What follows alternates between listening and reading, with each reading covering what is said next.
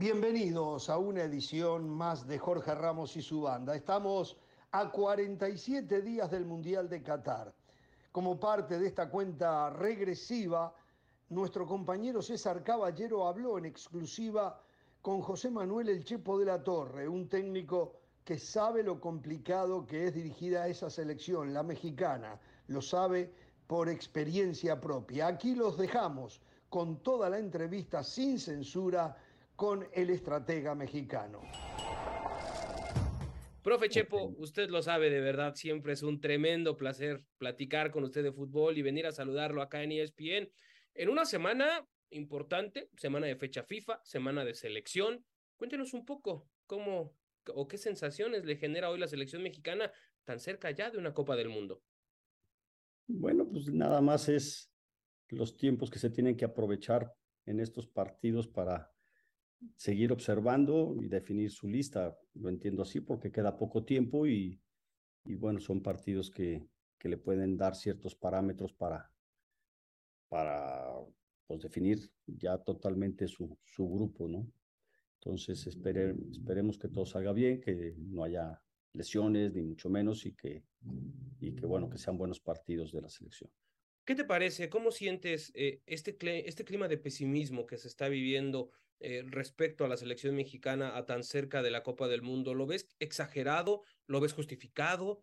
¿Cómo, percibes este clima de pesimismo que hoy se respira? No, pues siempre ha sido así. En todas las elecciones que yo recuerde siempre eh, hay comentarios de que de gustos o no gustos y pues es la presión que se vive siempre en un seleccionado y, y bueno pues eso nada más hay que aguantarlo saber lo que está trabajando y bueno y confiar en su grupo de trabajo pero siempre en los medios eh, se ha hablado de esa manera, presionando y si no gustan, si los resultados no fueron buenos con algunos equipos o en algunas competencias, pues bueno, se van a abrir a, recordar todo eso para, es parte de lo que es la crítica y de lo que es el comentario antes de una competencia como esta, ¿no? Chepo, desde tu punto de vista, que es un punto de vista experto, porque has estado ahí y por los años que llevas en el fútbol, ¿Confías en, que México hará una buena participación en el Mundial? Y si es así, ¿cuáles son los argumentos como para pensarlos, Chepo?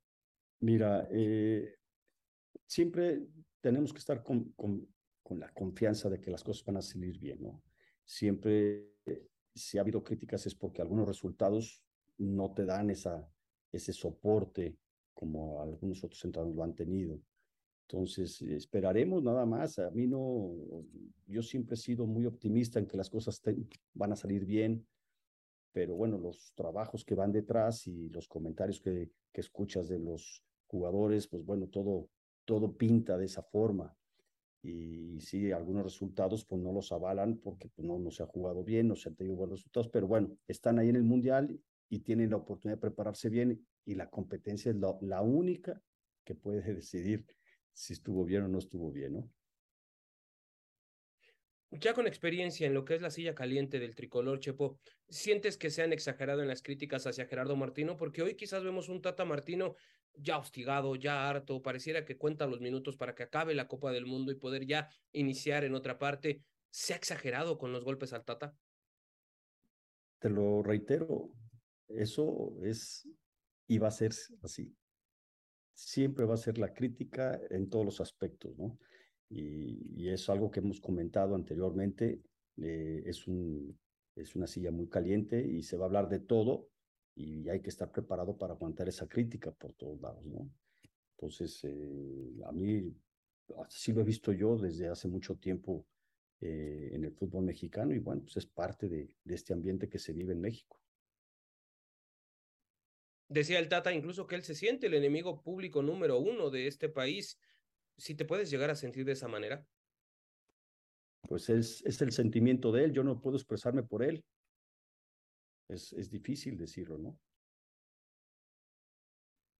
¿Y sientes que sí ha marcado diferencia en esta labor eh, como seleccionador? Eh, desde tu punto de vista, sí realmente es, un tipo que, que, ha venido a dejar cosas interesantes y que realmente ha marcado diferencia como para pensar en que todas estas críticas están de más. No, es que yo no soy quien para decir si, si ha dejado huella o no ha dejado huella, ¿no? Eso es de cada quien. Yo simplemente soy un, soy un colega de él. Lo que sí es que como extranjero tiene que hacer diferencia, como cualquier extranjero que viene a México, en cualquier posición, tiene que hacer diferencia de lo que hay aquí, porque en México hay muy buenos entrenadores, hay muy buenos jugadores, y eso es algo que tenemos que darle el valor suficiente, ¿no? Y si la crítica se viene es por algo. No, yo no soy crítico, yo soy un colega más, pero soy un mexicano y sí abogo por el mexicano porque tiene mucha calidad. Entonces, el que viene de fuera, yo también la viví como mexicano y sé lo que, lo que se siente que tengas críticas y que tengas un montón de cosas que a lo mejor no lo sientes justo, pero así es y hay que dar respuesta. Lo único que te queda a flote es el resultado. Si es bueno, no habrá nada que decir. Y si no es bueno, pues bueno, las críticas se vienen, pero no más a un extranjero, sino a todo el mundo. ¿Qué te gustaría ver de diferente en esta selección ya en la recta final del proceso, Chepo? Ya lo que pasó, pasó, lo que sucedió, sucedió, lo que se perdió, lo que se ganó, ya quedó atrás. Queda ahora preparar esta última parte rumbo al Mundial. ¿Qué te gustaría esa ver? Pregunta, esa pregunta no es para mí, es para el técnico nacional. ¿Qué es lo que le gustaría que la gente viera? Yo te digo, yo soy un colega más y él tendrá sus razones. Entonces, por eso yo soy me mantengo muy al margen de muchos comentarios. Lo que sí que la exigencia es a tope, como a todo mundo. Y conociendo eh, el fútbol mexicano, Chepo, ¿hoy confías en que esta selección hará un buen papel en Qatar? ¿Crees que, que sí tiene los arrestos y que lo terminará logrando y superando todo este clima que hoy vive? Bueno, eso es lo que estábamos platicando. Yo confío en que se tenga muy buenos resultados porque hay un buen plantel, hay buenos jugadores. Che, pues me gustaría preguntar también desde el punto de vista de la experiencia que tienes, eh, el, tema de la delantera ha generado mucha polémica y, mucho tema por platicar. Eh, a algunos no les gusta lo que están viendo, a otros sí les gusta lo que están viendo, pero tú sabes que en el tema de, de los futbolistas y de los delanteros, generalmente el momento goleador es el, el, que marca la pauta, porque ellos son así, son de rachas. Esa es su naturaleza del goleador. Desde tu punto de vista, ¿quién te gustaría ver jugando contra Polonia eh, en, en, prácticamente dos meses más? Mira, me estás hablando de algo que puede pasar dentro de tres, cuatro meses. Es muy complicado decir algo cuando no, no tienes los argumentos suficientes, porque no sabes qué va a pasar en estos tiempos. Ya se lastimó el, el tecatito. Eh, algunos no están en, en, su mejor momento, entonces pueden retomarlo todo lo que digas ahora va a ser usado a favor o en tu contra. Por eso es, para mí no me gusta hablar en, en el futuro porque es complicado dar un, un, pronóstico cuando estás, como tú estás mencionando, en esos momentos en los que puedes mejorar o puedes empeorar, eh, puede haber una lesión, puede haber muchos cambios y lo único que queda uno es como hablador. Por eso el ser prudente de nuestra parte como profesionales del fútbol para mí es importante. Entonces, sí me gustaría ver a los mejores, por supuesto, y por supuesto mexicanos, porque el extranjero tiene que ser la diferencia. Si está un extranjero, que la haga.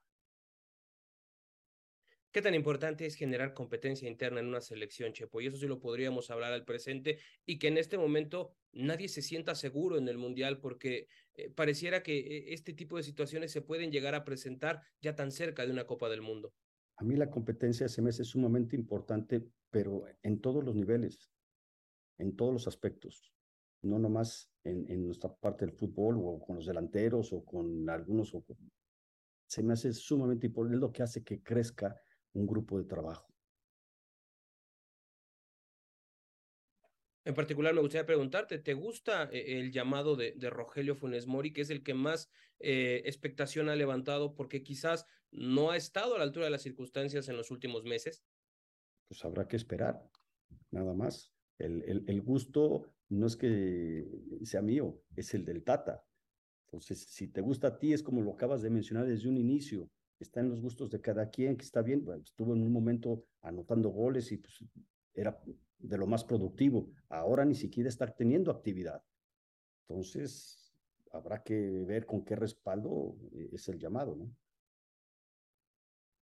En un equipo de fútbol, en la vida, en donde sea, ¿Qué tan sano es respetar las jerarquías y qué tan insano llega a ser respetar de más esas jerarquías, Chepo? Las, las jerarquías se respetan a base de tu trabajo. El que la hace respetar es la misma persona con tu trabajo y con tus resultados, no las otras personas. Perfecto, profe. Y para cambiar un poco de tema, estamos haciendo una nota especial sobre, sobre México ante rivales asiáticos. Te tocó enfrentar a algunos. ¿Cómo son los rivales asiáticos? ¿Qué es lo que te ofrecen como rivales dentro del terreno de juego? Los rivales asiáticos generalmente son mucho, muy dinámicos, mucho, muy dinámicos, son intensos, eh, de repente tienen eh, dificultades en su juego aéreo, pero son complicados y últimamente son muy ordenados tácticamente, son difíciles de sobrepasar. Antes eran un poquito más inocentes, ahora ya no, ahora ya han mejorado en todos los aspectos y son muy complicados de superar. Entonces, si no tienes una buena dinámica, si no aprovechas bien tus virtudes en función de sus defectos también, son, son rivales complicados. ¿Y cuál es la mejor estrategia para jugar a ese tipo de, de, aptitudes que ellos presentan? No, no, no, tienes, que, tienes que tener un análisis muy claro de su, de su equipo. Y en ese aspecto, pues bueno, es el entrenador el indicado de dar estrategia, no soy yo, porque no nomás es en la parte de las características en general, sino también de las individuales que tienen y de los efectos que tienen como equipo. Perfecto, Chepo. Y ahora cuéntanos un poco de la actualidad, ¿cómo estás? ¿Sigues esperando una oportunidad? ¿Qué tan lejos te ves hoy de volver? Porque bueno, sabemos que el mercado mexicano es volátil y de alguna manera se ha complicado mucho para los técnicos de experiencia. Sí, eh, mira, es algo que, ha sucedido desde hace tiempo. Hay mucha competencia por todos lados. Y bueno, eso es parte de seguirte preparando y aprovechar eh, las oportunidades que se te puedan presentar. Hay algunas que a lo mejor no son de eh, de mucha proyección y habrá que esperar, pero bueno, eh, para eso nos seguimos preparando, seguimos observando, seguimos actualizándonos en todos los aspectos, observando mucho fútbol y estando al día para eh, cuando se presente, bueno, estar con los argumentos necesarios para responder. ¿Qué tan abierto estás hoy a otros mercados? Hemos visto que muchos estrategas mexicanos han recurrido al escaparate de Centroamérica, lo han hecho muy bien. Está la MLS, que es una liga que va en crecimiento. ¿Qué tan abierto estás también a esa parte? Siempre he estado abierto a todos los proyectos, pero dentro de, esos, de ese análisis de proyectos también observo qué proyectos tienen futuro y cuáles no, cuáles son convenientes y cuáles no, en todos los aspectos, principalmente es el deportivo.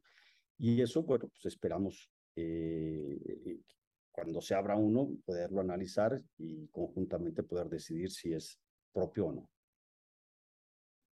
Y la última para cerrar esta parte, Chepo, ¿qué tan frustrante es ver que las oportunidades de a poco se han ido acabando? Que hoy eh, los dueños, los directivos buscan el perfil del técnico joven, barato, sudamericano, ni siquiera el técnico joven mexicano. Entonces, ¿qué tan difícil es esa parte para ustedes poder asimilarlo después de todos los logros y toda la experiencia que ustedes tienen? Mira, eso es parte de lo que los dueños o los que tienen el mando deciden. Entonces estamos ajenos a esas circunstancias, ¿no? Pero bueno, ya se han dado de topes, ¿no? Cuando han experimentado con uno o con otro y siguen en la misma rutina, ¿no? Entonces, creo que va más allá, no nomás de, de lo deportivo, ¿no? Perfecto, profe. Y ya para cerrar le hago dos preguntas y se las hago con todo el respeto del mundo. La primera, usted conoce bien a Javier Hernández le gustaría ver de regreso algún día Javier Hernández en el tri. Sé que no es su decisión, pero le gustaría verlo y qué podríamos ganar si un día vuelve.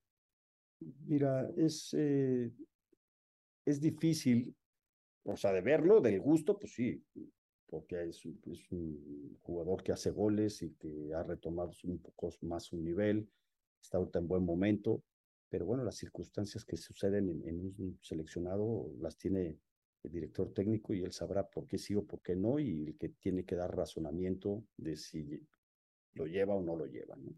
Entonces son diferentes puntos de vista y, y, nada más.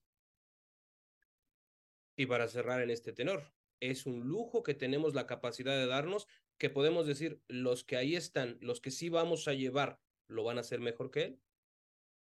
Por eso es responsabilidad del técnico, nada más es el que decide a quién lleva y a quién no lleva, y por qué los lleva y nada más. Y los resultados son los que al final te dan respuestas, nada más. porque puedes jugar bonito jugar feo, pero el resultado al final es el que queda plasmado y el que te dio el razonamiento si lo hiciste bien o no. Perfecto. Profe Chepo, gracias por la plática de fútbol, gracias por siempre atendernos, gracias por siempre estar disponible. Es un tremendo honor siempre poder saludarlo. Muchas gracias igualmente y un saludo a todos. El Tri la tiene muy difícil en el Mundial y ahí estaremos nosotros con una cobertura especial desde Qatar con todo el debate y el análisis del máximo evento futbolístico 2022. Por ahora hacemos una pausa, pero no se muevan, ¿eh? regresamos con más aquí en Jorge Ramos y su banda. Ya se viene todo el análisis de la Champions.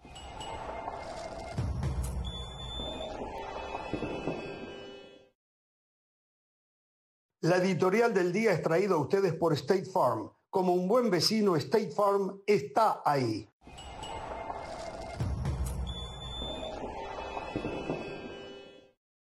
Es momento de viajar hasta Guadalajara con nuestro compañero Arnaldo Moritz, que nos tiene todas las novedades de las Chivas. Adelante, Arnaldo.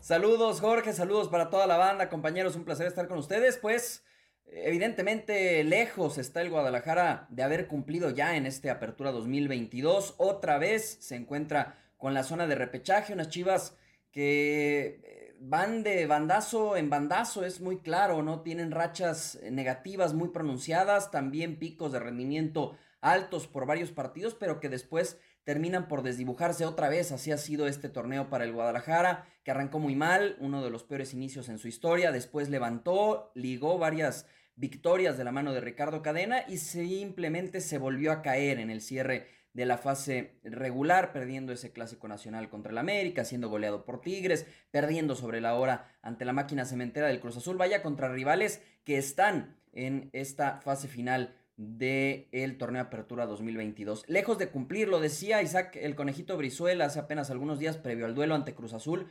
que no se pueden conformar con el repechaje, les ha pasado ya, fueron eliminados por el mismo Puebla el año pasado, fueron eliminados en su momento eh, por Pachuca, en otras ocasiones han ganado el repechaje y se han metido a cuartos de final, pero eso no es suficiente, decía Brizuela, no podemos cambiar el discurso ahora y decir que en el Guadalajara no se hable de títulos, necesitamos buscar ese eh, trofeo, ese campeonato en esta apertura 2022, al menos es el discurso desde el vestidor siendo sinceros por la plantilla, por las lesiones, por la llegada tardía de algunos refuerzos y además en eh, poco número realmente para este torneo, siendo Ricardo Cadena todavía un técnico que apenas está sumando millas de vuelo en eh, el máximo circuito del fútbol mexicano.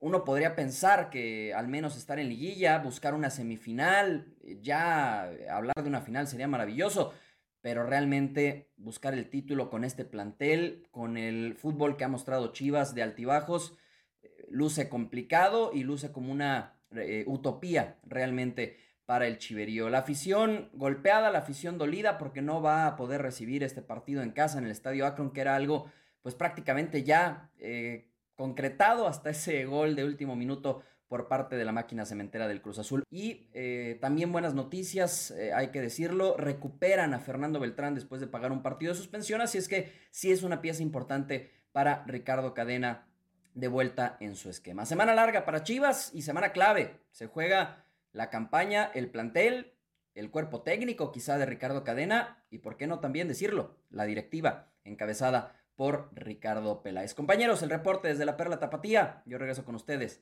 a Jorge Ramos y su banda. Muchas gracias, Arnaldo. Les recordamos que para toda la información del fútbol mexicano pueden ir a nuestra página de espndeportes.com, donde encontrarán todas las novedades y análisis de lo que pasa en la Liga Mexicana. Por ahora hacemos una pausa, pero no se muevan, que ya venimos con más aquí en Jorge Ramos y su banda.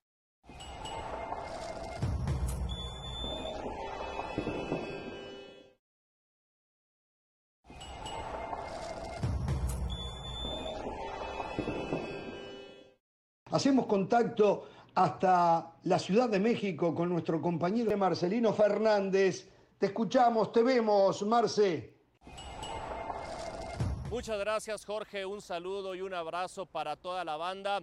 Es una buena pregunta. ¿Cuál ha sido la clave de la gestión de Fernando Oltano Ortiz que comenzó en el eh, clausura 2022 con el equipo clasificando a liguilla de forma directa y con el liderato en este torneo? Me parece que es la sensatez y la frontalidad que tiene el Tano. Un técnico que desde el inicio ha mostrado un gran manejo en el grupo, que ha sido consciente de lo que es el América y el americanismo y que siempre ha sido frontal con los futbolistas, además de sensato en sus declaraciones. Cada que hay que defender a algún jugador suyo, como sucedió con Alejandro Sendejas, con el tema de selección nacional, lo hizo cada que ha tenido internamente que decirle a algún jugador que no está en el momento para jugar, se lo dice. Y otro factor importante que ha tenido el Ortiz es que lo han acompañado los resultados, ¿no? Dicen muchos técnicos que el jugador le cree a su técnico mientras gana y eso ha sido la particularidad que ha tenido la gestión del Tan Ortiz desde que arribó a las Águilas del la América en sustitución de eh, Santiago Solari. A partir de ahí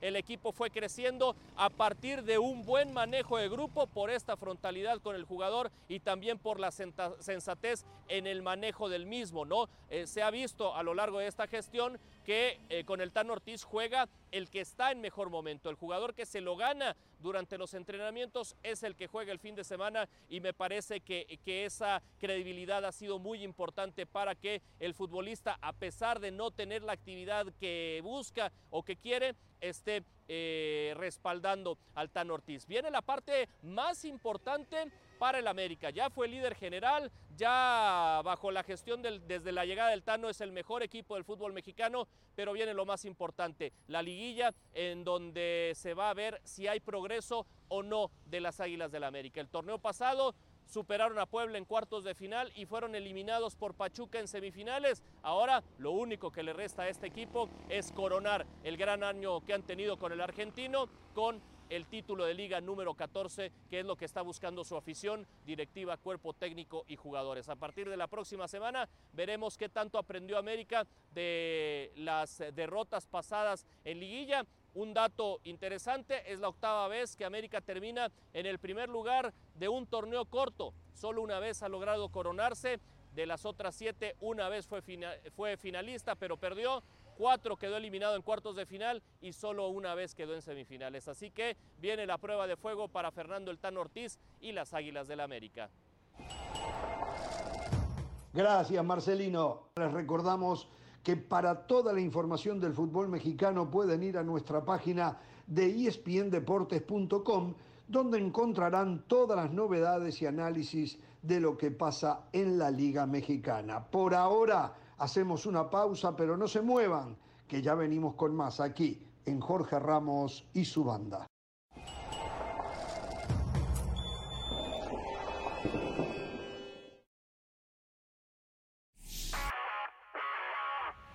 Saludos de Pilar Pérez, esto es Sports Center ahora.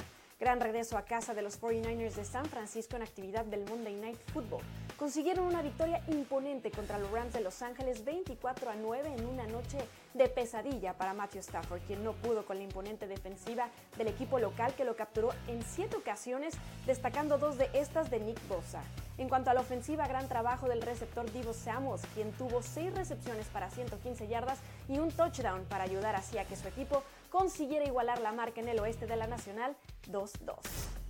Albert Pujol sigue escribiendo historia. El pelotero dominicano consiguió su home run número 703, convirtiéndose en el cuarto con la mayor cantidad de las grandes ligas. Pero no solo eso, porque tras ese vuelo cercas, las dos carreras impulsadas que vinieron a continuación lo acercaron para que superara al legendario Babe Ruth como el segundo de todos los tiempos en remolcadas con 2.316, solo por detrás de Aaron Hank que ostenta 19 más gran cierre de temporada que está teniendo el próximo elemento del Salón de la Fama a sus 42 años de edad. En más de la gran carpa, los Phillies de Filadelfia consiguieron volver a la postemporada por primera vez desde el 2011. Este luego de la blanqueada tres carreras por cero en el primero de tres encuentros que sostendrán contra los Astros de Houston. Aaron Nola lanzó un juego perfecto hasta la séptima entrada, mientras que Kyle Schwarber pegó dos cuadrangulares para que los Phillies aseguraran su lugar en la ronda de comodines de la Liga Nacional que arranca el próximo viernes. No se pierda SportsCenter con esta y más información todos los días a la 1 m del Este, 10 pm del Pacífico. Esto fue SportsCenter ahora.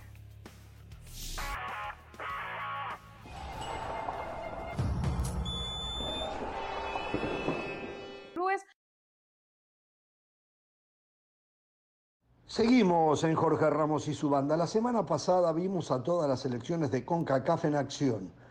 Algunas de ellas tuvieron muy malos resultados, particularmente en contra de las elecciones de CONMEBOL. Vamos a recorrer el territorio de CONCACAF para ver qué repercusiones hay de estos malos resultados en el área. Mauricio, ¿cómo queda la CONCACAF ante los ojos del mundo tras la fecha FIFA? Hola Jorge, ¿cómo está? Qué gusto saludarlo en directo desde El Salvador. En definitiva, no podemos refutar ni podemos decir lo contrario. Estaríamos locos en decir que no quedó mal parada la CONCACAF en la última fecha FIFA que se jugó la semana anterior. Sin lugar a dudas, un 19 a 5 haciendo el recuento que hacía nuestro productor Brian García. Sin lugar a dudas, pues es muy penoso y es muy lamentable, sobre todo a las puertas de la Copa del Mundo de Qatar 2022.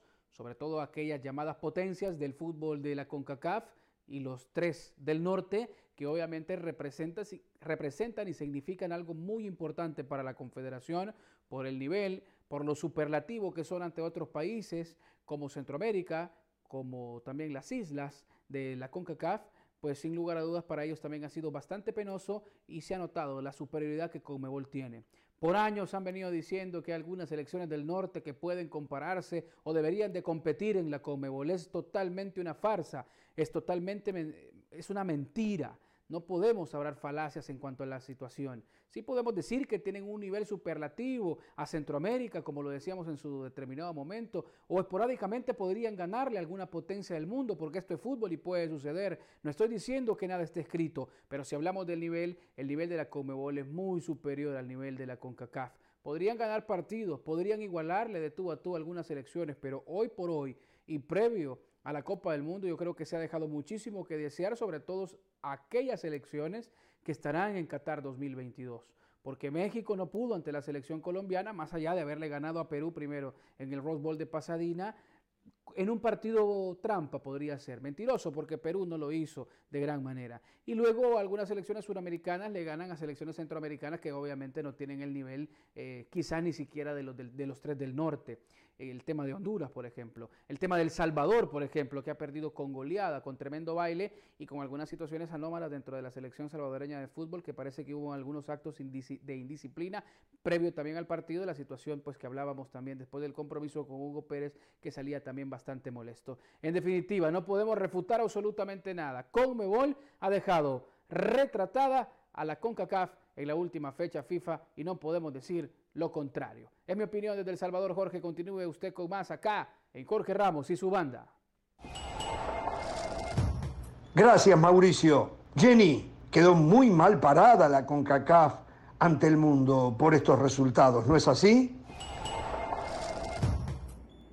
Hola Jorge, me da gusto saludarle como siempre a usted y a toda la banda. Lo de la CONCACAF en estas fechas FIFA de septiembre fue impresentable. Parece que cada vez dejan de ser eh, menos competitivas nuestras selecciones porque siempre México, Estados Unidos, Canadá son las que normalmente compiten o sacan la cara frente a selecciones poderosas como la Conmebol, pero estamos hablando que ni tan siquiera Brasil se dio un repaso por esta zona, sino que fue la Argentina en esos partidos que tuvo ante Jamaica, la selección de Honduras, bueno, el caso de Diego Vázquez y la H impresentable también lo que hizo el conjunto eh, Catracho, pero sí, ha dejado de competir, parece la CONCACAF. ¿Y sabe qué es lo que preocupa, Jorge, compañeros?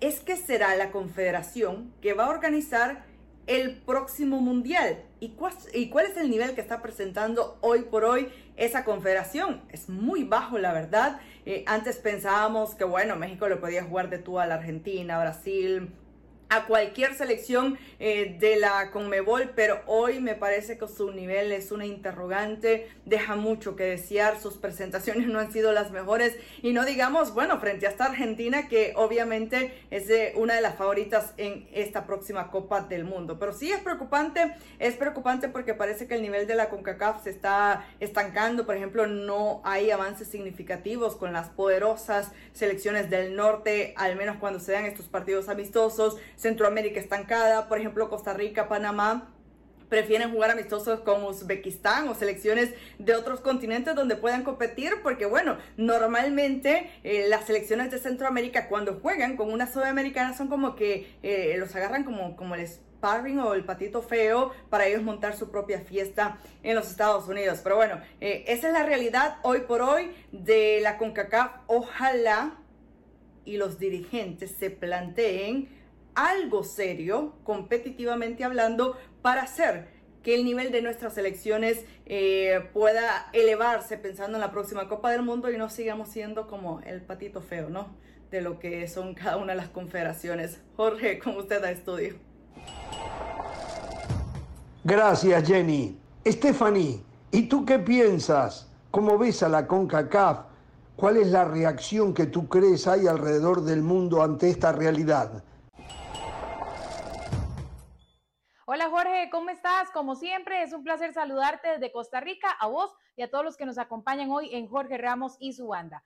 Respondiendo a tu pregunta, queda muy mal parada la CONCACAF ante el mundo tras esta fecha FIFA del mes de septiembre, precisamente a finales del mes pasado. Bueno, yo creo que sinceramente, desde mi punto de vista, no, no queda mal parada con CACAF ante el mundo, sobre todo porque se sabe que precisamente cuando lo analizamos versus Comebol, Comebol es una confederación que tiene muchísimas selecciones de gran nivel, por supuesto que sabemos que tiene selecciones que han sido en su momento campeonas del mundo, hablamos de Brasil, Argentina, Uruguay, también selecciones importantes como lo es la selección colombiana, la peruana, que también estuvieron en el Mundial anterior en Rusia 2018, y cuando hacemos un análisis también jugador por jugador, Sabemos que estas selecciones sudamericanas son las que abastecen a los principales clubes a nivel mundial, a nivel europeo, han ganado Champions y demás, y han sido muy importantes estas figuras dentro de estos equipos europeos para lograr estos cetros. Y por supuesto que ese talento, ese nivel futbolístico lo trasladan a sus selecciones,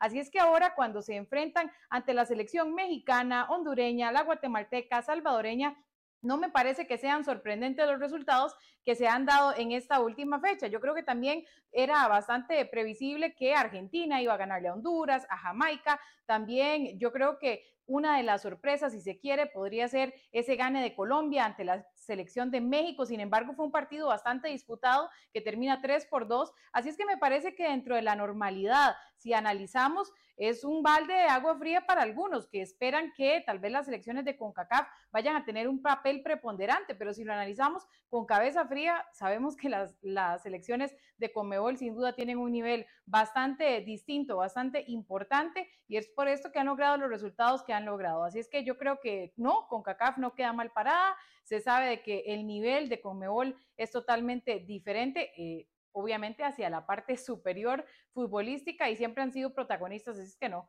me parece que con CACAF eh, nos deja una dosis de realidad, lo que ya sabemos que podía pasar, yo creo que fue lo que se dio y es por esto que, no creo que CONCACAF vaya a quedar mal parada ante el nivel internacional. Es la información desde Costa Rica, Jorge, sé que tenés muchísimo más de Jorge Ramos y su banda. Gracias, Stephanie. Juancho, te pedimos la opinión a ti de la CONCACAF ante el mundo después de los malos resultados de la fecha FIFA. ¿Qué tal Jorge? ¿Cómo le va? Qué gusto saludarle, un placer compartir junto a la banda para conversar acerca de cuál es la realidad actual de las elecciones de CONCACAF, analizando la fecha FIFA que acaba de terminar. Y es una realidad preocupante con la que llegan dos de las selecciones más importantes al Mundial, me refiero a México y Estados Unidos, y también al nivel que demuestran las selecciones medias de CONCACAF, es decir, selecciones como Honduras, como El Salvador, como Guatemala, algunas que estuvieron en el octagonal final y que todavía llegan con muchas dudas a lo que ya es inminente, que es el inicio del proceso al 2026, teniendo en cuenta que a partir del próximo año ya estamos en el ciclo para el Mundial que se va a celebrar en nuestra región y que por tanto nuestras selecciones deberían mejorar su nivel. Es preocupante porque si la analizamos los resultados obtenidos de selecciones de CONCACAF enfrentando a selecciones de CONMEBOL, solamente la victoria de México contra Perú en ese 1 por 0, pero México cae contra Colombia, también cae Guatemala, también cae Jamaica, también cae Honduras, también cae la selección del Salvador, por lo tanto no hay eh, un nivel competitivo aceptable y esto preocupa también porque está sobre la mesa la posibilidad de que selecciones de CONCACAF vuelvan a competir en Copa América. Pero si no hay un nivel interesante, no va a llamar en lo absoluto la atención de las selecciones de CONMEBOL para votar a favor de esta postura que sería muy valiosa para la región de CONCACAF, algo que ya hemos tocado aquí en Jorge Ramos y su banda. También mencionar otras selecciones que se enfrentaron a, a, pares de otras confederaciones, como fue el caso de Costa Rica, como fue el caso de Canadá y como fue el caso de Panamá. En el caso de Panamá enfrenta a Bahrein, una selección inferior, saca el resultado del equipo de Thomas Christiansen, pero sin brillo, sin más. Lo único interesante es la media de edad que utilizó el técnico hispano-danés, tratando ya de comenzar a trabajar en ese proceso del 2026 con jugadores de una media edad de 24 años.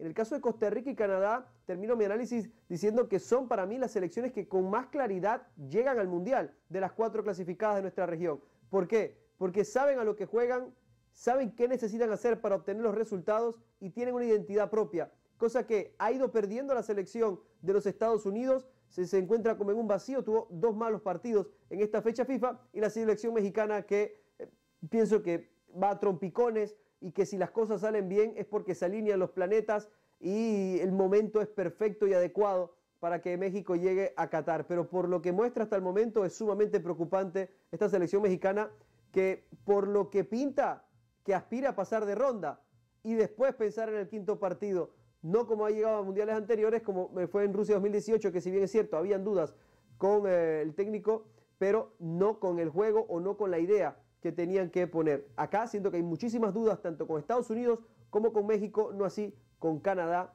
y con Costa Rica, que repito, para mí a día de hoy son la mejor cara que tiene la región de CONCACAF. Esa es la opinión que le tenemos acá desde Panamá. Le mandamos un fuerte abrazo. Volvemos con ustedes a estudios. Gracias, Juancho. Milton, qué mal parada quedó la CONCACAF por lo visto en la fecha FIFA, ¿no es así? ¿Qué tal, Jorge? Buenas tardes. Un placer saludarlo como siempre. Definitivamente que sí, esta fecha FIFA evidenció una distancia muy grande entre el área de la CONCACAF y el área de la CONMEBOL. Partidos, por ejemplo, como la selección del Salvador contra Perú, Colombia contra Guatemala, Argentina contra Honduras, en fin, eh, todas estas elecciones, incluyendo la misma Canadá, que también tuvo participación, creo que marcan cosas importantes eh, en las que hay que ponerle mucha más atención de lo que se le pone ahora. También Jamaica contra los argentinos que se me pasaba por alto. Eh, creo que sí hay que ponerle mucha atención a varias cosas que todo el mundo sabe que, que no están bien y que se deben mejorar, pero creo que deben apresurar ese mejoramiento, sobre todo porque una de las constantes hoy en día en el fútbol a nivel mundial es la parte física, es la velocidad, porque técnicamente en eh, las selecciones de Centroamérica están bien dotadas, diría yo. Guatemala, hablando a título de país personal, es una selección que técnicamente es un buen equipo, que el futbolista guatemalteco tiene condiciones y cualidades para jugar en cualquier parte del mundo. Lamentablemente eso no basta hoy en día. Lamentablemente las canchas son base fundamental, son una herramienta de trabajo prácticamente lo que se debe tener en un muy buen estado. Y es lo que, por ejemplo, en Guatemala no hay en condiciones óptimas. Hace que la gramía sea muy alta. Esto permite que, bueno, mejor dicho, esto no permite que sea un fútbol rápido, que sea un fútbol con más dinámica. Y esto se refleja en la liga local y posteriormente se refleja a nivel internacional. Cuando se ve a futbolistas que juegan en otras ligas, por ejemplo, como Rubio Rubín, eh, como Arquímedes Ordóñez, en la, eh, pues, hablando de la selección guatemalteca, o Rodrigo Sarabia, ahora con el Plaza Colonia de Uruguay, pues se nota que son jugadores que están a otro ritmo porque las canchas y porque el terreno de juego en el que ellos entrenan y juegan es diferente, entonces es mucho más rápido, se juega un toque y, y no lo he dicho solo yo, lo ha dicho Arsène Wenger cuando visitó Guatemala, lo dijo Ricardo Jerez también, el arquero de la selección, ya lo dijo el profesor Luis Fernando Tena. Entonces esas son de las cosas que al menos en Guatemala se tienen que mejorar y creería yo que la realidad en el resto de países de Centroamérica y quizá del área de la CONCACAF, a excepción de México, Canadá y Estados Unidos, pues no es diferente. Las canchas tienen que mejorar porque la parte física y la velocidad creo que fue fundamental y fue lo que más diferencia marcó en esta última fecha FIFA. 19 a 5 los goles a favor y en contra para los equipos de la CONCACAF en estos juegos amistosos. Así que sí, definitivamente sí, CONCACAF no quedó bien parada contra CONMEBOL en esta fecha FIFA y en el 2026 CONCACAF organiza el Mundial. Así que mucho por mejorar de aquí a esta próxima Copa del Mundo. Vuelvo con usted, Jorge, al set principal. Gracias, Milton. Muchas gracias a todos los compañeros. Es preocupante el nivel de las elecciones en el área de CONCACAF. Hay mucho trabajo por delante, pero esto lo venimos diciendo hace 40 años. ¿eh? Por ahora hacemos una pausa, pero no se muevan, que ya venimos con más aquí en Jorge Ramos y su banda.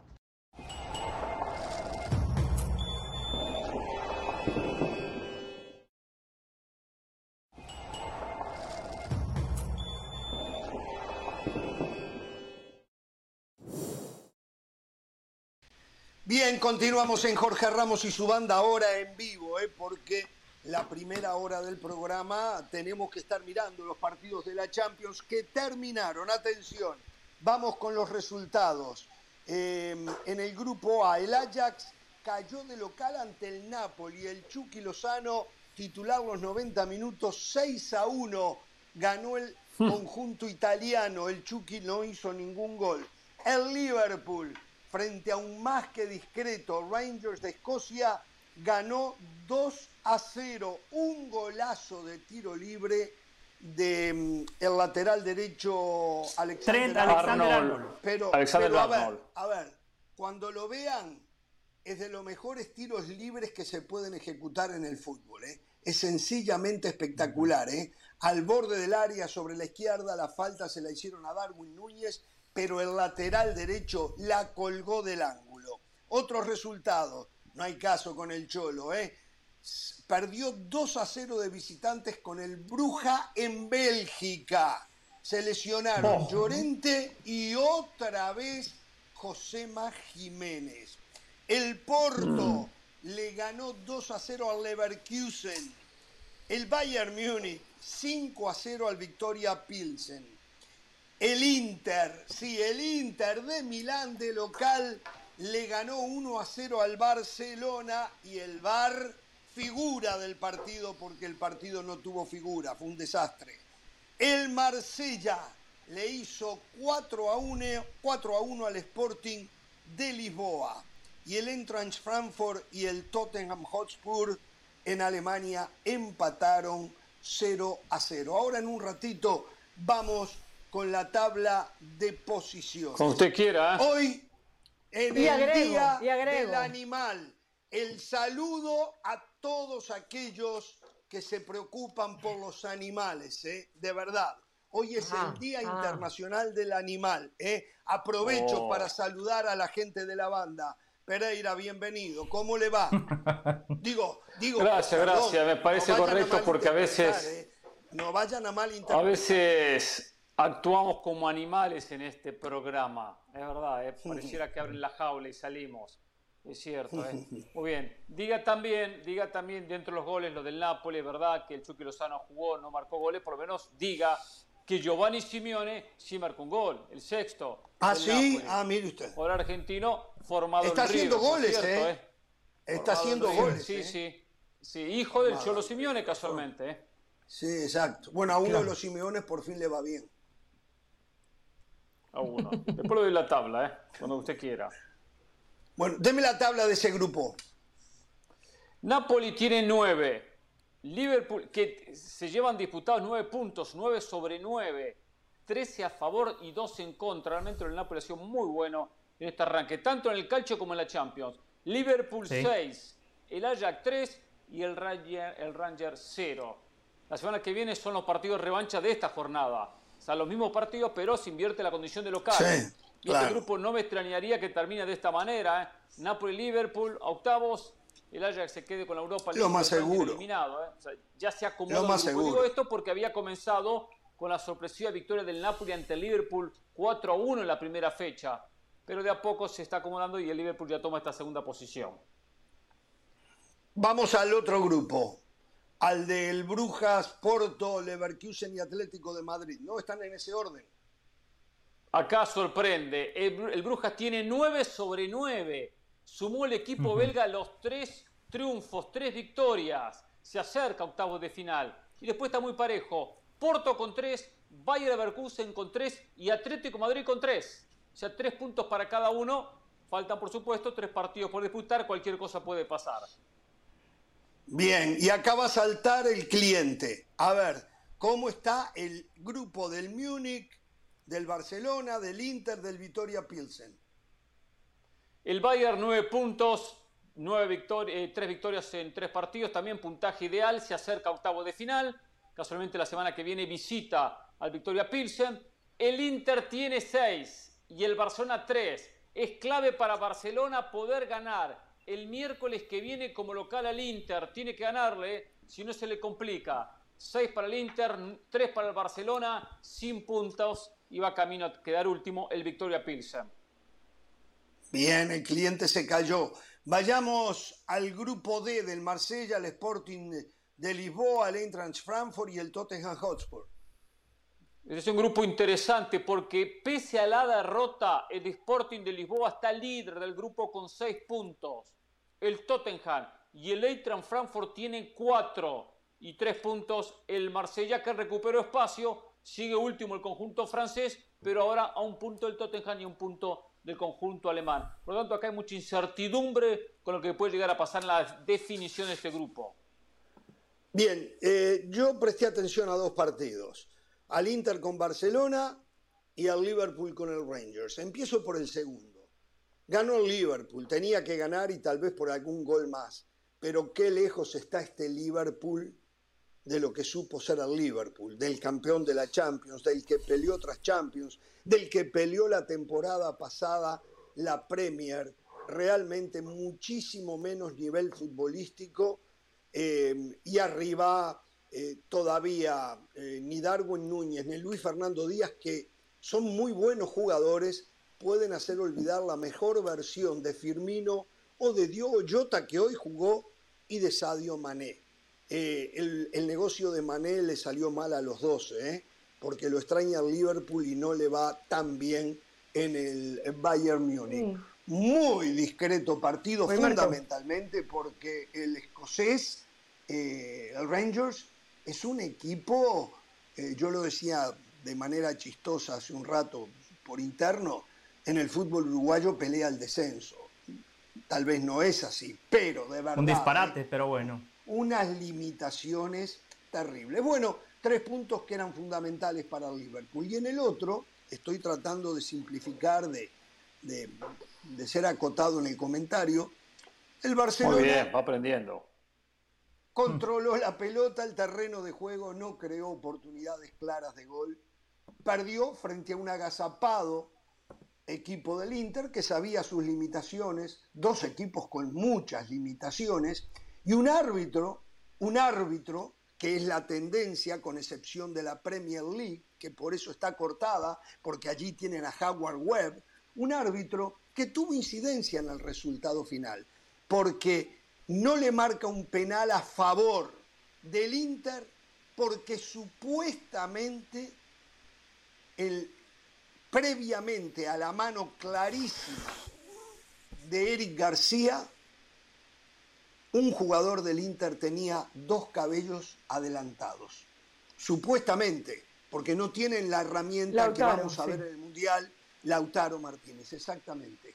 Entonces, otra vez lo mismo. Eh, de manera antirreglamentaria eh, marcaron esa posición adelantada que precedía a lo que era el penal. Ganó el Inter y simplemente no hace otra cosa que desnudar algo que nosotros venimos diciendo, lo comenté eh, después del partido de este fin de semana, donde gracias a Lewandowski ganó el Barcelona en Mallorca. Barcelona es un equipito, mucha plantilla, no juega bien. Y hoy ni siquiera jugó Lewandowski. Hoy ni siquiera Lewandowski tuvo una inspiración personal. Lo del Barcelona asusta, ¿eh? Asusta de verdad. El nivel de lo que hoy me tocó ver a mí qué tristeza la Champions, qué tristeza. Espero que lo que siempre decimos, los cinco partidos, a partir de cuartos de final y algo de octavo, eh, mejore la imagen de este torneo que nos venden, nos venden y nos venden. Lo escucho, Pereira. Esperaba mucho más del Barcelona. No esperaba mucho más del Inter. El Inter, uno sabe que dado esta, este panorama de ambos equipos iba a defenderse como se defendió, con cinco atrás, con cuatro en el medio, que muchas veces eran cinco en el medio, eh, cerrando todos los caminos, los caminos por fuera, para Rafinha que pasó desapercibido, para Dembélé que fue más los errores que los aciertos, pero verdad, no se le cayó una idea futbolística. Me decepcionó Barcelona, me decepcionó. Entiendo que tenía pocos espacios, entiendo que el, el Inter jugó defensivamente, que el partido lo- dentro de lo que planteó lo ganó bien el Inter, ¿eh? porque las más claras fueron del Inter, ¿eh? las más claras del partido fueron del Inter. El gol y después alguna que otra llegada que tuvo. Cananoglu tuvo otro remate muy claro que sacó por arriba a Ter Stegen. Bueno, después eh, la polémica jugada del penal.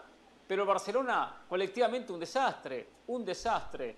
Eh, Marcos Alonso no desbordó una sola vez. Sergio Roberto me recordaba a Juan Carlos Osorio, interiorizaba su juego en vez de buscar por fuera.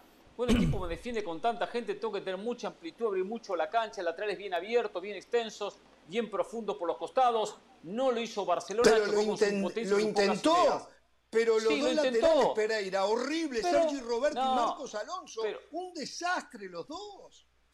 Pues Sergio Roberto nunca fue nada del otro mundo, siempre fue un desastre como jugador. claro, siempre lo fue bien. Sergio Roberto. No tan Eh, malo, pero, es un desastre. lo veía, lo veía jugando más como un interior. Como él está Sí. acostumbrado a jugar como interior, Sí, es verdad. Se, se tira más en diagonal y quedaba en el borde del área, en el vértice del área. Ahí Porque le dejaba. Dembélé afuera. pero, pero hay que buscar el 2-1 por fuera. Tendrá que haber buscado la, la espalda, porque Dembélé no desborda. Dembélé hace, hace la pausa en tres cuartos para enganchar después hacia el medio. Pocas son las veces que elige desbordar. Y si bien al comienzo tuvo, era el más, el más activo, era el camino que más intentaba el Barcelona o que más podía abrir el partido con Dembélé. Pero no siempre la termina bien Dembélé. Eh, pero el partido en sí de Barcelona eh, no me gustó. Al mismo ritmo, es verdad que tuvo la pelota. Pero esto es tenerla y no saber utilizarla. Tener y no, De poquito a nada, ¿eh? de poquito a nada lo de porque- Barcelona. Sí, sí, sí, sí, sí. Y, el Inter salió a jugar a esto. Y lo que salió a jugar lo buscó, lo encontró y se lleva tres puntos fundamentales. Fundamentales. Yo le agradezco a los dioses del fútbol por la Champions porque es un torneo que sirve como termómetro. Aquí en esta competencia medimos a los equipos de verdad, a los varones de verdad, a los hombres de verdad. Este es un torneo Uh, esto es donde cuestión de nadie hombre, te eh, regala, varón, eh. donde nadie Eh, te el regala en la absolutamente nada. Equipo de No, mentira. Si fuese, si fuese la Champions de mujeres es diría lo mismo. eh. Para, la- Esto es de para las varón, mujeres, varón, macho, para las es mujeres la referencia también es la Champions. Para las mujeres la referencia también es la Champions Esto es porque el mundo se paraliza los martes y los miércoles. Ojo, ojo Barça. Que le entreguen un mejor que te volvamos espectáculo. a ver los jueves. Puede ser que te volvamos a ver los Ahí, ahí, ¿eh? Ojo ahí el periodista se acaba de poner la camiseta de cliente. Lo estaba esperando, ¿eh? Faltaba un ratito nomás. Lo acaba de hacer, ¿eh? Lo Ya acaba está. de hacer. No voy a seguir, Caro, no voy a seguir porque cuando viene la descalificación, cuando vienen a predisponer a la Ah. gente, así no se puede, Caro. Siga usted, Caro, porque usted sí es objetiva. Dele, Caro. siga. Que se, of- A se ver, a ofenda ver, a ver. Ah, bueno, lo acepta, lo ver, acepta. Eso yo se lo aplaudo. José, ¿eh? respira Los un poco errores y los después- aplaudo y cuando los la aceptan. ¿eh? Lo acepta. Respira un poco y después No, toma la Caro, batuta. siga usted. Llene esta ver, pantalla de certezas, Caro. Me parece, me parece que el partido, es verdad que fue un partido aburrido, que fue un partido que nos sacó más de un bostezo, pero re- creo también que este Barcelona queda de ver y queda de ver por muchas razones.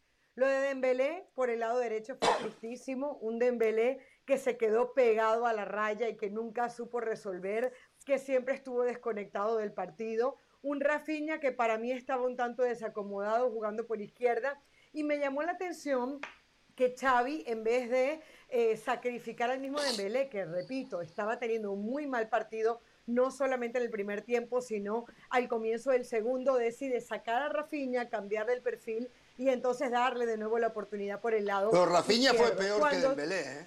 Rafinha jugó peor, ¿Cómo? Rafinha jugó peor que Dembélé, Caro. De acuerdo. Rafinha, Lo que pasa es que, cierto, eh, por Jorge, por el lado izquierdo de la no cancha, apareció. en el primer No tiempo, lo de Rafinha era malo, pero por lo menos Rafinha tenía el balón y tomaba malas decisiones.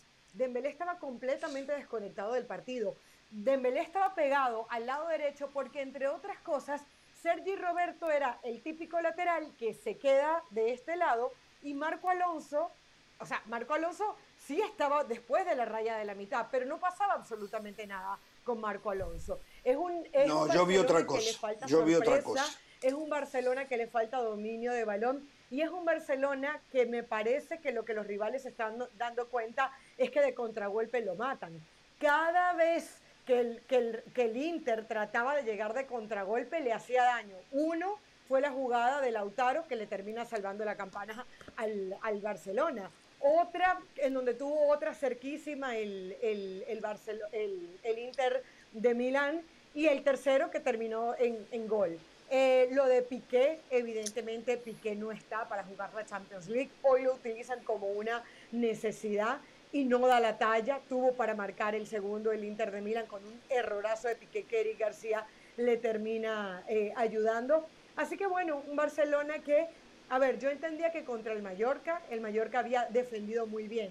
Pero lo peligroso aquí es que aunque el Inter te- es verdad que defendió bien, me parece que sí le dio más espacios y no hubo ningún jugador resolutivo en este Barcelona. Hoy el Inter mereció ganar, dentro de lo poco que hizo, hoy el Inter mereció ganar. Ah, eh, la jugada del penalti.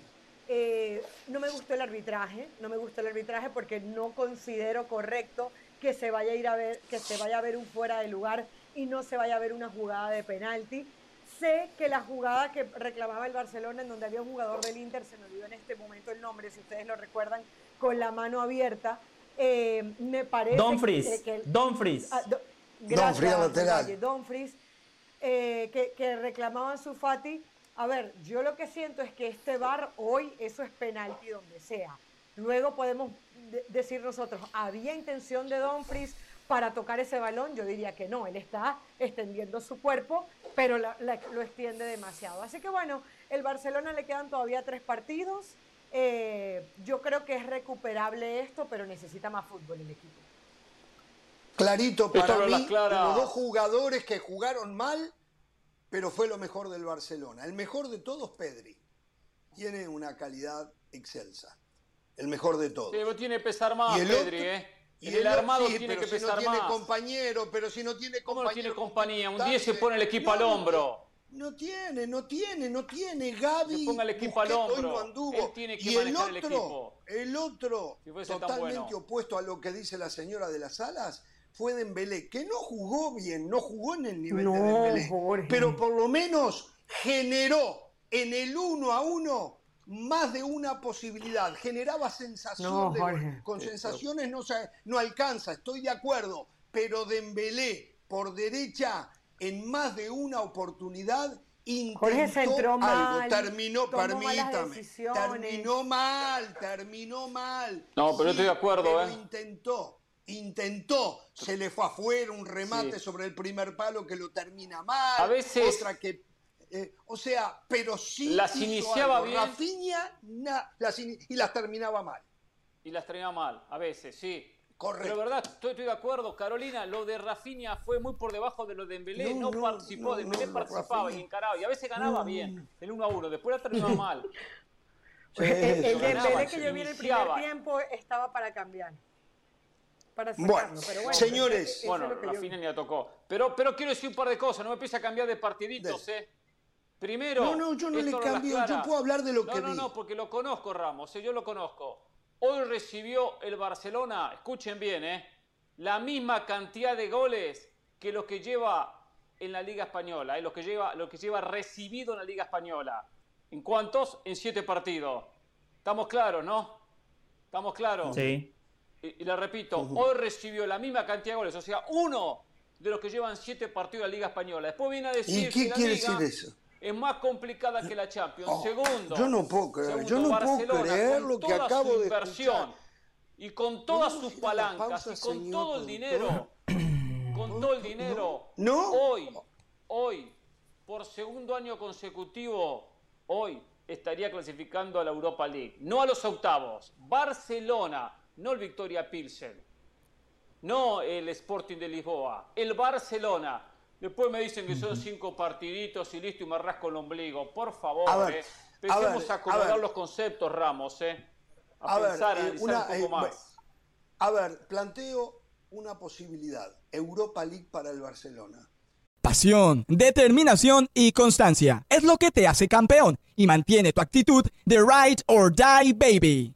eBay Motors tiene lo que necesitas para darle mantenimiento a tu vehículo y para llegar hasta el rendimiento máximo. Desde sobrealimentadores, sistemas de sonido, tubos de escape, luces LED y más. Si buscas velocidad, potencia o estilo, lo encontrarás todo en eBay Motors. Con más de 122 millones de piezas, siempre encontrarás justo lo que buscas. Y con Guaranteed Fit de eBay, tienes la garantía de que tu pieza quede perfectamente a la primera o se te devuelve tu dinero. Porque con eBay Motors, quemas llantas y no tu dinero. Con las piezas que buscas, a los precios que quieres, tu auto se convertirá en el MVP que te dará el triunfo. eBay Motors. ebaymotors.com. Solo para artículos elegibles se aplican restricciones. Si Barcelona termina en la Europa League, si tuviéramos, ¿se acuerdan aquel segmento que tendríamos del sacatécnicos? Seguramente en el sacatécnicos diríamos que Xavi sería cesado, ¿no? Y no me extrañaría que eso termine pasando si Te está pidiendo el sacatécnico, dígalo clarito entonces. No, no, no, no, no, no, yo no, no, por favor, por favor. Mire lo que pasa, no tenemos más al saca técnico y el México es de los torneos con menos cambios de técnico, gracias a Dios. Con, con, con, ten- con programas como el sacatécnico, seguramente se hubiese contribuido a que corriesen más técnicos. Pero a ver, es- esto es El de verdad. sacatécnico influyó. El sacatécnico se influyó en la continuidad de técnicos. Bueno, esto es de verdad, muchachos. Si Barcelona no avanza a los octavos de final de la Champions, Xavi pen- pende de un hilo, me parece, ¿no? Porque, digo, hay veces que se No, puede decir sí. mala suerte, no le salieron las cosas, Sí, sí, pero acá sí, no, acá no hay fútbol. Sí, sí, sí. No hay Jorge, fútbol, pero usted hubo sabe que yo fútbol. le pregunté, perdón, en la entrevista que le hice a, a Laporta, le pregunté, ¿con Xavi va a haber paciencia? Y me dijo que no. O sea, me dijo, Ah. es que, y, y básicamente fue, a mí yo le he dado lo que él me ha pedido, ahora él me tiene que dar resultados. Entonces él pidió jugar bien, pero eh, a- así de claro fue, ¿y va a haber paciencia con Xavi? No. Y pasa, y no pasar y, y no pasar en esta fase de, de Champions, yo creo que pone a, a Xavi en, el, en la cuerda floja. Claro, solo yo no voy a opinar de este tema porque dicen que mi opinión está contaminada. Nada más le voy a recordar al país lo que en este programa se dijo cuando arrancó la Champions. Plantel, el Barcelona no le Sí. quita nada al Paris Saint Germain. El Barcelona Lo dije yo. Bayern Múnich o quizás Lo dije. También Debió- dijeron en este programa, sí. el Barcelona, dijeron en este programa, el Barcelona candidato a ganar la Champions. Ojo, Claro, el con el plantel que este tiene, equipo sí. puede ganar la Champions. Y Con ahora, de que repente, tiene, empiezan sí. a plantear empiezan a plantear temas sobre la continuidad de Xavi, qué pasa no, si el Barcelona juega la Europa. League. Tres partidos Señorito. después, No está diciendo tres toda la verdad. después. No está Señorito. diciendo toda la verdad. El problema no es que se eso se viene repitiendo y siguen muy como que seguido. no pasó ¿eh? absolutamente nada. Acá dijimos, acá dijimos, el Barcelona nunca hablé de equipo, hablé de plantel. Entienda, señor. Nunca hablé de equipo, porque yo a Barcelona hace muchísimo que no le veo el equipo. Hablé de plantel que le armaron. Es de los planteles más ricos que hay en Europa. Por eso me estoy imaginando que si esto no cambia urgentemente y que no se equivoque la porta con resultados, porque se equivocan mucho con los resultados. Ganan tres partidos, aunque siguen jugando a nada y continúan igual, ¿eh? Este Barcelona jugando así, es más, jugando así, aunque clasifique a octavos, la vida es cortita en la Champions ante los equipos estados. Eh, hay una diferencia de fútbol entre el Manchester City, por ejemplo, ¿eh? y el Barcelona, pero atroz, pero atroz. O sea, cero posibilidades hoy jugando como está jugando y no veo cómo va a cambiar cuando ahora pierde la mayoría de sus jugadores por el Mundial. O sea, la situación de Barcelona está muy comprometida en este torneito. ¿eh? No, este tampoco torneo. es tan grave, no, no hagan tanto drama. ¿eh? No tanto Le drama. faltan nueve puntos si por disputar. League, si va Sí, Europa punto es una tiene cosa, que- fútbol es otra. Yo hablo de fútbol, Si va a la Europa League, que normalmente te lleva a los puntos. Bueno, pero si Inter y Victoria League, Pilsen tiene tampoco que es haber que son. continuidad para Xavi. ¿Me están escuchando cuando hablo o no me escuchan? ¿Me escuchan cuando Sí, hablo o no lo me escuchan? Sí, lo ¿Por qué hablan arriba mío sí. entonces? ¿Por qué Sí. hablan arriba mío entonces? Sí, la señora, la señora. habló arriba. No, usted, usted Ramos, usted también. ¿Yo también? Usted también, Perdón, ¿eh? Perdón, Pereira. Sí. Perdón, Pereira. Sí. Adelante, no viene Pereira. para esto, ¿eh?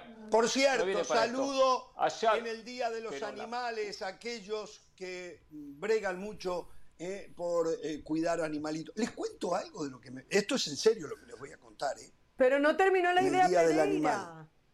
Sí, tiene razón. así. Perdón por lo animal que Una no falta le dejé de hablar. respeto. Perdón, sí, perdón. Falta el respeto lo que hacen a cada animalada en Dele, este dele, programa, ¿sí? usted.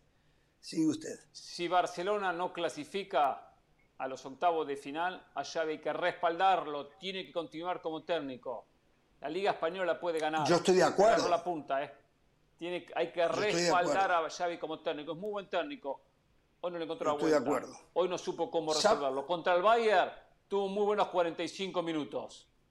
Algunos se olvidan, ¿no? Solo miren el periódico ¿Sabe de dónde hoy, está, no ¿sabe ayer. dónde está eh, eh, lo peor de Xavi? Que me parece que va a tener ¿Ya habló Xavi? rota mucho, ahora la escu- lo escucha usted, rota mucho. Va a tener que empezar a repetir un equipo. Va a tener no que tanto. empezar a repetir un equipo, ¿eh?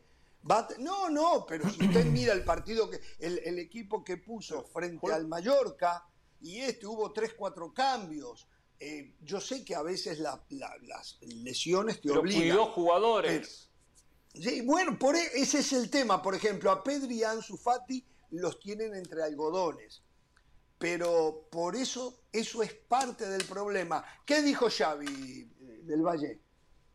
Perdón, no hablo Xavi, lloró Xavi. En lugar de, de seguir diciendo, oh, la Champions no la gana el mejor, en lugar de tirarle dardos a papá, en lugar de pegarle al equipo que ganó cinco Champions en los últimos nueve años, Xavi, mira tu equipo, agarra un espejo y date cuenta que nada más has tenido dos partidos importantes esta temporada y los dos los perdiste. Dice Xavi, estoy cabreado por la situación que hemos tenido que vivir. Es una injusticia. Ya dije ayer que los árbitros tendrían que hablar, claro, hacerla fácil, hablar de los árbitros. Mejor hablar de que tuviste la pelota 67% y no supiste qué hacer con ella. Mejor hablar que Rafinha en los partidos de la liga la rompe, pero cuando tuvo Alfonso Davis, Alfonso Davis se lo devoró, como hoy Di Marco se lo comió. De eso tenés que hablar, Xavi, ver, de la eh, cancha, del fútbol. vamos a ir a la pausa. No del árbitro. Esa es la chiquita, esa es la fácil, Xavi. Yo esperaba mucho más de vos, Xavi. Esperaba mucho más de vos. Ah, esa es la pa- vamos a ir a la pausa. Volvieron a ver al cliente. Pero yo sigo peleando por recuperar al periodista No, no, que lleva equivoca, adentro. ¿eh? se y yo espero, de yo espero. Yo Vamos a la pausa. Volvemos en conmigo, Jorge ¿eh? Es Ramos y su banda. lo que usted hace conmigo. Volvemos en Jorge Ramos y lo tengo que aguantar en Madrid la semana que viene. Vamos a la en lo mismo, Madrid, que no Ah, me ¿va? lleva a la fiesta del Madrid. No me lleva a la fiesta. Yo no voy. Por cierto.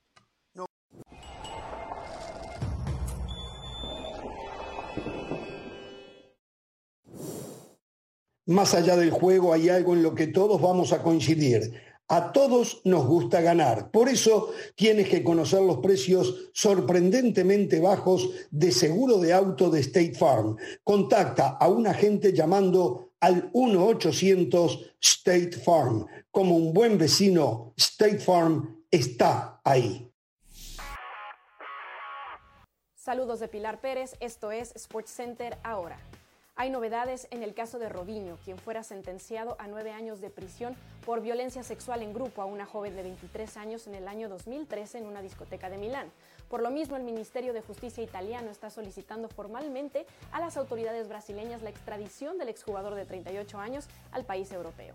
Sin embargo, la constitución de Brasil no permite extraditar a sus ciudadanos, por lo que las autoridades locales podrían no entregar al ex atacante.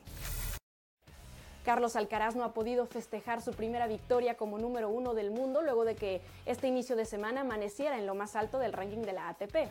El tenista de 19 años cayó en su primer partido del mes frente al belga David Goffin en el torneo de Astana, donde sucumbió 7-5, 6-3 en una hora y 48 minutos, despidiéndose así en primera ronda del torneo de Kazajistán. Un resultado decepcionante, pero que no será la única oportunidad que tenga el actual campeón del US Open para defender su puesto de honor en lo que resta del 2022. El relevista mexicano Giovanni Gallegos ha llegado a un acuerdo con los San Luis Cardinals por dos años y 11 millones de dólares. Acuerdo que incluye una opción de renovación para el 2025 y bonificaciones que podrían llegar hasta los 20.5 millones por tres temporadas. El derecho de 31 años tiene marca de 3.5 con una efectividad de 2.91 con 14 salvamentos en 20 oportunidades esta campaña. No se pierda Sports Center esta y todas las noches con mucha más información a la 1 a.m. del Este, 10 p.m. del Pacífico. Esto fue Sports Center ahora.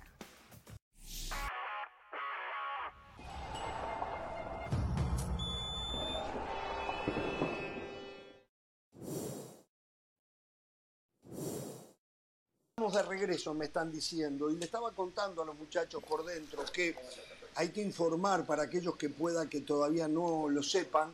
Andrés Lilini fue cesado como técnico de Pumas. ¿eh? un comunicado de la universidad agradeciendo todo el trabajo que hizo eh, para el conjunto del Pedregal, pero Pumas busca director técnico. Hasta el momento, por lo menos yo no he visto ni me han dicho de nombres, pero Lilini ya no es el técnico de Pumas. En otro orden, el Tuca Ferretti, novedad. ¿El Tuca Ferretti se, perfila o lo dicen ustedes, piensan ustedes? Eh, lo dijo Alvarito Morales hace un mes. Yo lo dije antes, pero claro, él le tiene que dar crédito a su compañero, sí, su nuevo ídolo. Memo Vázquez, segundo en la lista. Ah, Memo Vázquez eh, es candidato. Segundo, detrás del detrás del Tuca Ferretti. No, el Tuca opción 1, Hombre de la casa, opción 2. Vamos a tener tiempo para discutirlo después, Jorge, pero sería bueno que Puma se busque un perfil Lilini. Eh, ahí decía en el comunicado los 15 jugadores que debutó, las dos finales a las que llegó. Lilini eso mucho más de lo que se pensaba. tiene un problema. respetando un poco el tema universidad. ¿Cuál problema? Tiene un problema. Pumas le dio la espalda a, los eh, canteranos y apostó por traer jugadores ya establecidos, consagrados. Y a lo mejor, no lo sé, ¿eh? a lo mejor ahí pudo haber estado el problema, que tenía un técnico para otra cosa y no para lo que el plantel que terminó armando. Por ende, de repente... A Lilini se le terminó el crédito. Pues sí, bueno, también, también. Lini llegó a su techo. A ver, llegó a su techo. Tuvo más campeonatos malos que buenos, ¿eh? pocas historias buenas, pero hicieron mucho ruido esas historias.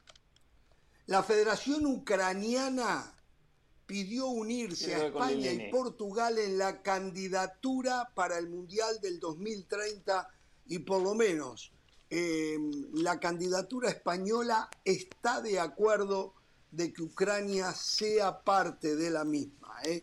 Después en algún momento lo podemos eh, discutir el tema. Y les cuento algo, esto se sabía, pero hoy alguien me lo ratificó termina el Mundial e inmediatamente comienzan procesos eliminatorios. En marzo comienza la eliminatoria de Conmebol. Y una vez culminada la Nations League de Europa, que se va a jugar en junio, el, Final Four, va a empezar a partir, no sé si de septiembre o octubre, las nuevas fechas FIFA donde se va a combinar eliminatorias con Nations League, donde ya participaría también la Conmebol. ¿eh? Esto me lo contaron hoy.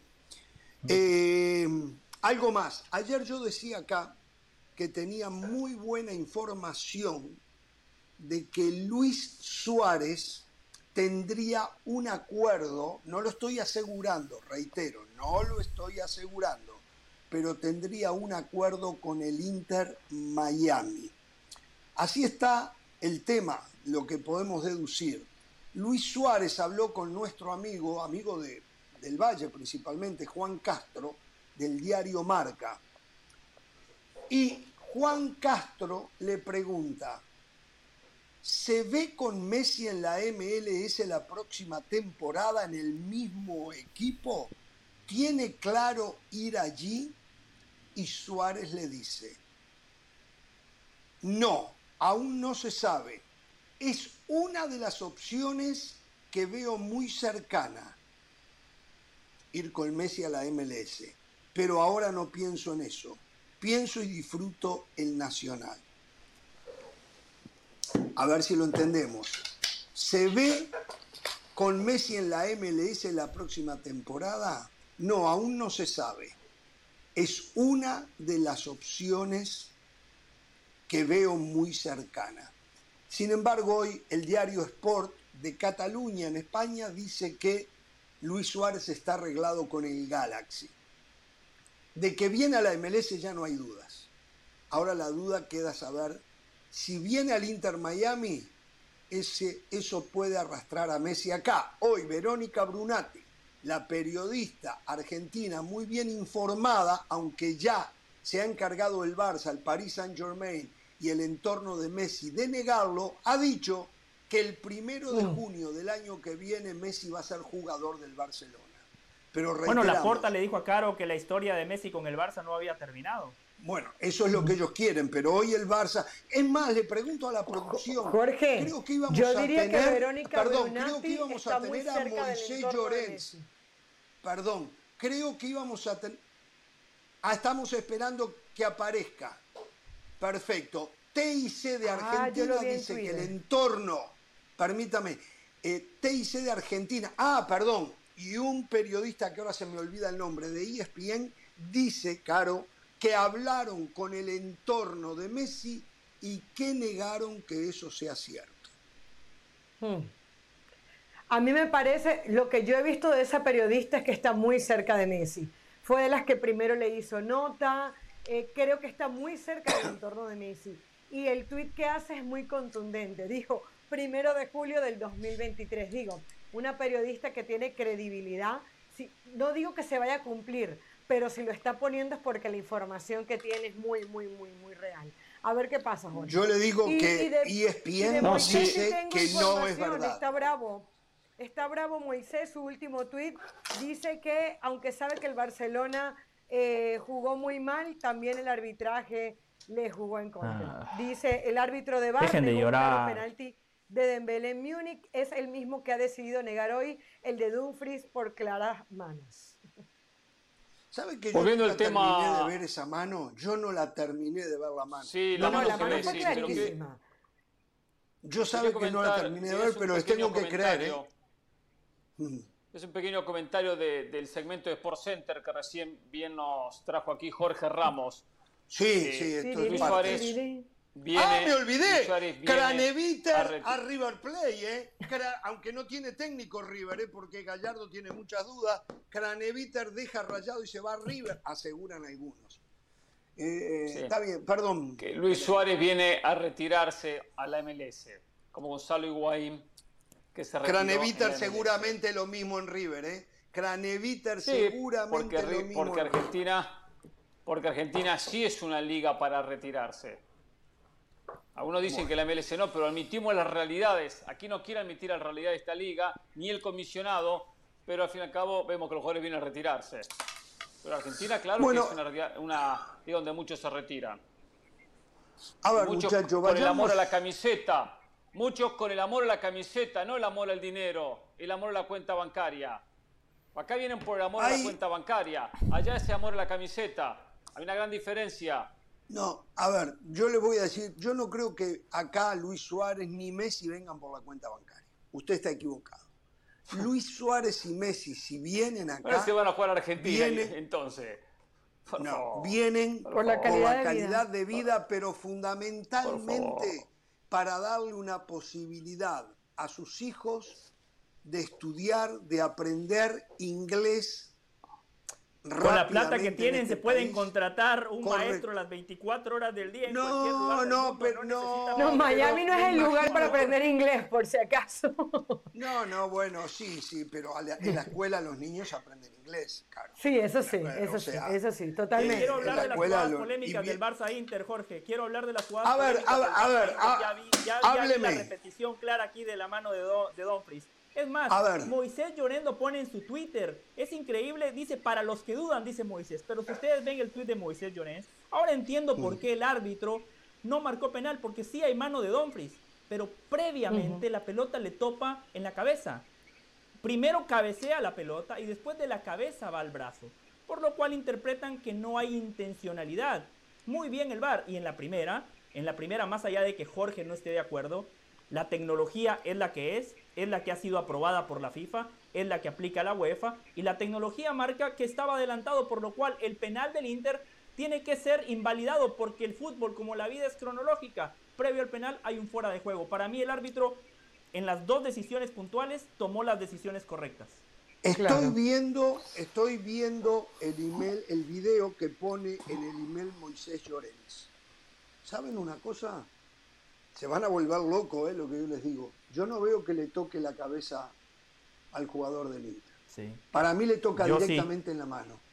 Para mí le toca directamente en la mano. Para mí no hay cabeza. Calcula mal, le erra el Está bien, pero- Los colegas de la televisión era lo que decían. Pero yo no la había visto Yo clara. hubiese Ahora la tomado- estoy viendo clara, ¿eh? Yo hubiese, aunque no hubiese tocado en la cabeza, hubiese tomado la misma decisión del árbitro. El árbitro estuvo en lo correcto, y estoy de acuerdo con José, en las tres jugadas. Pero- En esa va y, ca- y cabecea, pero verdad, de repente le termina pifiando y le pega con la mano. Pero no hay, no hay intención ninguna, la intención es, es despejarlo con la cabeza, al punto de que hace Pero, el movimiento con la cabeza. Hernán, Mal cálculo. Hernán, Pero una pregunta, total. yo les escucho de La decir confusión es total. La mano árbitro está acá, Hernán. Y el ¿Se no acuerda, la ¿Se acuerda lo que hablaron? ¿Se acuerda lo que Sí. hablaron? ¿Se acuerda que esto de- acá, hasta acá se podía? La mano está acá, Hernán.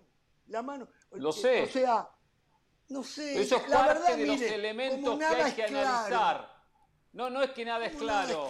No hay que analizar no un le digo que elemento. usted no tenga razón, Es una ¿eh? suma. Está bien. Una está bien. suma de Y elementos. usted se apoya en la intención conclusión. o no, que a mí me encanta que se tome en cuenta. Usted se Porque va a apoya en la cabecear la pelota. El árbitro Va a y el se ap- el árbitro y el VAR tal vez también pensaron lo mismo. Ahora, nos habían Claro. dicho que cuando la mano estuviera arriba del sobaco era mano. ¿O no? No, ¿O pero no dice que si la mano está arriba el sobaco es penal.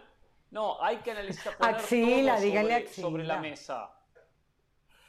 Para mí Todo sobre la mesa hay que poner. Está no bien, solamente el no, no hay aspecto que de marcar penales, hay que, hay que cambiar el estilo de arbitraje y está bien. Yo lo que digo que mientras no se sea claro, siempre van a haber dos caretas que miran una cosa o miran la otra. Yo estoy de acuerdo con Pereira, yo estoy de acuerdo con Del Valle. Pero están los otros, bien, entonces, eh, Moisés Llorens, no me y importa no los les quita otros. razón, que dicen, no lo tocó en la cabeza, porque reitero, cuanto más lo miro, más veo que no le toca en la cabeza. ¿eh? Pero no solo eso, no solo eso, nos habían dicho que si la mano estaba acá, que es lo que pasó acá, Que ampliaba está su por radio. encima sí. del hombro y era penal. Y era penal. O no nos Pero dependiendo eso. O el movimiento, dependiendo el movimiento, no, no es que No, no, eso no se dice lo en está ningún agregando lugar. usted. Si la mano está, Pereira, eso, usted confunde Está- más a la gente. Eso no. se lo está agregando usted, Pereira. No, no. no usted, Yo, pero yo quiero, a ver, a ver, a ver, el tema de la intencionalidad, Hernán, Hernán, lo de la intencionalidad yo te lo compro y sí me parece que es perfectamente Sí, para yo- creo que Pero tiene todo que hemos- privar pero- siempre eso. Pero todo hemos, pero todo hemos hablado del arbitraje, si fue correcto o incorrecto. A mí lo que me parece terrible es que el árbitro no la fue a mirar. O sea, ¿qué pasó con aquello de que el árbitro tenía la última decisión? O sea, el árbitro se confió de lo que le dijo el, el VAR y no fue a mirar la jugada. Yo digo, un equipo está perdiendo un gol por cero, puede significar el gol del empate ¿por qué no va a mirarlo por tranquilidad? Por más que quiera confiar en, su arbitraje VAR, ¿por qué no va a mirarlo? Le da confianza a los jugadores. A mí me parece terrible que en una jugada de penalti, que es 100% interpretable, el árbitro decida que, decidan los, de, los del VAR. ¿Sabe qué? Si ustedes hubiesen sido el árbitro, el reglamento no es claro. A los tres. no, no, deja el reglamento de lado, ¿eh? Yo lo que quise. No, no, no, ¿cómo voy a dejar el reglamento? De... Yo no puedo hablar de arbitraje. No, sí, lo deja de lado. reglamento y a lo que nos dijeron cada vez y a las interpretaciones. Jugada, cada vez que hay una jugada de, de, arbitraje polémica, tenemos que traer el reglamento. Siempre hay que recurrir al reglamento, que no es claro y que, que es confuso y que hay que hablar. No, el, fútbol no es blanco o negro, no es sí o no. hay muchas aristas. Dentro de las aristas hay que analizar todas. Para mí el gol anulado a Pedri está bien anulado. Por reglamento, ¿eh? No porque yo creo que está mal el reglamento en relación a la intención de lo que es el juego. Pero por reglamento está bien anulado. Ahora están aquellos que pueden decir, porque también nos lo dijeron, que la pelota proviene del manotazo de Onana a una distancia de menos de un metro donde no le da tiempo a Ansu Fati de sacar la mano. Y nos dijeron que en ese caso no era penal. Perdón, permítame. Después dijeron que mano en ataque, que mano en ataque que termina en gol es mano. Después dijeron que mano en ataque que termina en gol hay que ver de qué manera fue la mano. O sea, es una vergüenza la redacción del reglamento, muchachos, y las sugerencias que le hacen al arbitraje. Ese es el tema. A ver, Howard Webb debería de encargarse del reglamento de FIFA, cómo ejecutarlo en el arbitraje. Es el tipo que la tiene más clara. Lo hizo en la MLS y hoy lo está haciendo en la Premier League y no hay ni cerca los problemas que hay en el resto del mundo con el VAR y el reglamento. Mano en ataque que termine en gol, se anula el gol. Después lo que se le agrega es la inmediatez. Porque si el que estaba por derecha metía un centro y toca con la mano y el centro llega y la tocan tres y después gol, pero acá venía de un manotazo inmediato, viene de un manotazo. yo sé que venía, yo sé que venía. Pero ahí dijeron no hay análisis alguno. Dijeron no, hay análisis aquí, alguno. Pero, Hernán habla de la inmediatez que de la mano de Ansu Fati la pelota va a Pedri, no de la inmediatez del manotazo de Onana a la mano de Ansu Fati. Bueno, pero la mano se produce tras el manotazo de Onana no tras la, la, culminación de Pedri. A ver, Jorge, a ver, Jorge, hasta donde yo llegué. yo de que estaba perfecto el árbitro en haber marcado la mano, pero hay otra faceta de la misma jugada y habrá quienes mm. la van a O sea, estamos cuestionando el acierto. O sea, básicamente estamos cuestionando el acierto del árbitro. No, no, no. Porque usted dice Jorge, que reglamentariamente estuvo bien. Sí, Jorge, hasta donde yo llegué, a ver si lo volvieron a cambiar porque esto es un desastre lo que está haciendo la IFAB. Eh, a ver, lo que se se era que si, por ejemplo, yo asistía a la jugada y mi mano no era intencional, no necesariamente se anulaba el gol, pero que si tocaba la mano del último hombre, que, que, que, o sea, el que marcaba el gol, automáticamente se anulaba el gol. Hasta ahí había llegado yo. Perfecto. déjeme Señores, mañana juega el Real Madrid, ¿eh?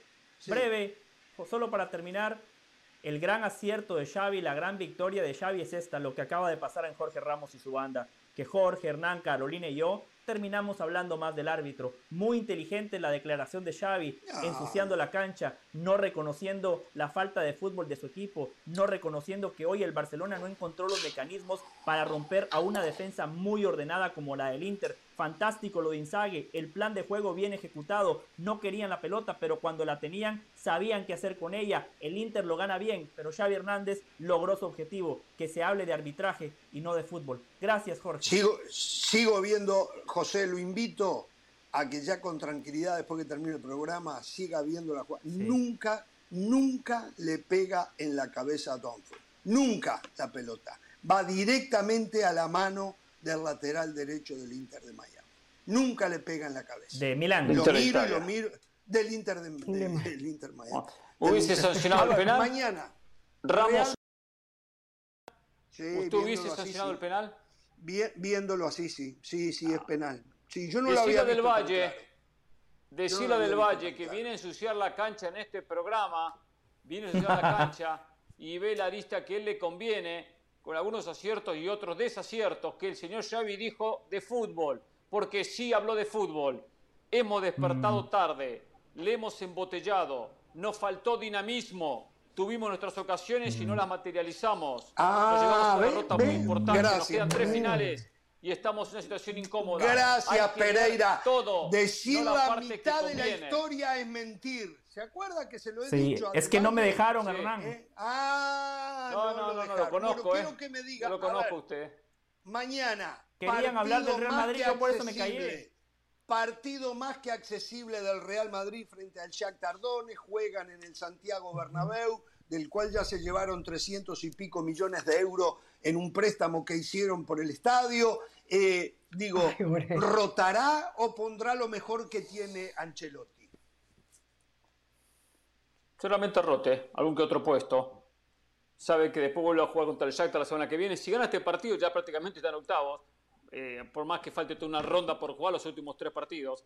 No me extrañaría que vaya a rotar. Eh, no, no, no mucho, ¿eh? Algún que otro puesto, ¿eh? Tampoco va a debilitar mucho el equipo. Las rotaciones las hizo el fin de semana, poniendo a Kroos y a Ceballos en la mitad de la cancha que no habían participado de la fecha FIFA, dejando a Militao en el banco de suplentes. Creo que a Benzema lo tiene que poner porque el fin de semana todos nos dimos cuenta que le falta fútbol. Benzema está lejos de su mejor versión. El fin de semana descansó a Federico Valverde por el trajín que tuvo con la selección nacional de Uruguay. Creo que Ancelotti mañana va a poner lo mejor que tiene para asegurar la clasificación y después sí, descansar en los dos partidos previos o rotar en los dos partidos previos al clásico contra el Barcelona. Miren los partidos Sí, de yo- mañana, ¿eh? Miren el espectáculo de la... Sí, adelante, Caro, adelante, adelante. No, rapi- rapidito, rapidito. Eh, vienen de empatar ante los Asuna y yo creo que eso fue un golpe bajo para, para Ancelotti, no verse líder en la tabla por más que todavía falte tanto. Creo que es un partido para que el Barcelona llegue, eh, para que el Real Madrid llegue afinadito ante el Barcelona, ¿no? O sea, después de todo, creo que después de este partido de Champions se está pensando en lo que va a venir eh, en ese clásico al cual ustedes van a ir. Eh, hay dudas de quién pudiera ser el lateral derecho, porque se dice que Carvajal no jugaría, Lucas Vázquez todavía no está, entonces podría jugar por ahí Nacho. Creo que por ahí pasan las dudas de lo que pudiera ser Ancelotti. O Militao. O Militao. Militado de lateral, que alguna vez lo ha hecho también. A ver, estos son los partidos de mañana de este, el mejor torneo del mundo según Del Valle. El Salzburgo con el Dinamo Zagreb y el Chelsea con el Milan. Partidazo. El Leipzig con el Celtics. El Real Madrid con el Shakhtar. El Manchester City con el Copenhague. El Sevilla con el Dortmund. El Muy Benfica importante. con el Paris Saint Germain. La Juventus con el Maccabi Haifa. El mejor torneo del mundo. Se lo repito. ¿Qué van a elegir? Pero, pero, a ver, ustedes? a ver, hay perdón, tres perdón, perdón, perdón. partidos. Solo una pregunta. Hay- ¿Usted, usted, usted dice que la Champions no es el mejor torneo del mundo, Jorge Ramos. ¿Usted? ¿Qué opina usted? ¿Qué opino yo? Que no lo es. El mejor torneo Sí. del mundo es la Premier ¿Cuál es? Se lo acabo de decir. Se lo acabo de decir. Perfecto. A nivel de clubes, la Premier. Y a nivel continental, ¿cuál es el mejor? League. O sea, tiene la Copa Libertadores, la CONCACAF Champions League y la Champions League. Bueno, sí, en el tono bajo de repente la, la Champions. Está bien, en el tono bajo. Esto es lo que es. Mañana- Hasta que se llega a los últimos cinco partidos. Ahí acepto. Ahí están los mejores jugadores del mundo uno contra otros. Pero esto, esto, a ver, y en esto hay que darle, porque usted O sea, está en usted- contra usted- al de final usted es pro Pérez. Superliga. Florentino Al final usted es pro Superliga. y, y se lo ha dicho a usted del Valle, pero usted Sí. defiende algo que su presidente le está diciendo que es una mentira. No lo digo yo, lo dice Florentino Pérez, se lo dijo a usted. Yo tengo opinión propia. Yo tengo opinión propia. Los cinco partidos finales es lo que vale de la Champions. No lo, de- lo dije Sí, yo sigue ensuciando la cancha. Jorge, no pero eso es normal. Jorge, eso es normal. ¿Cómo?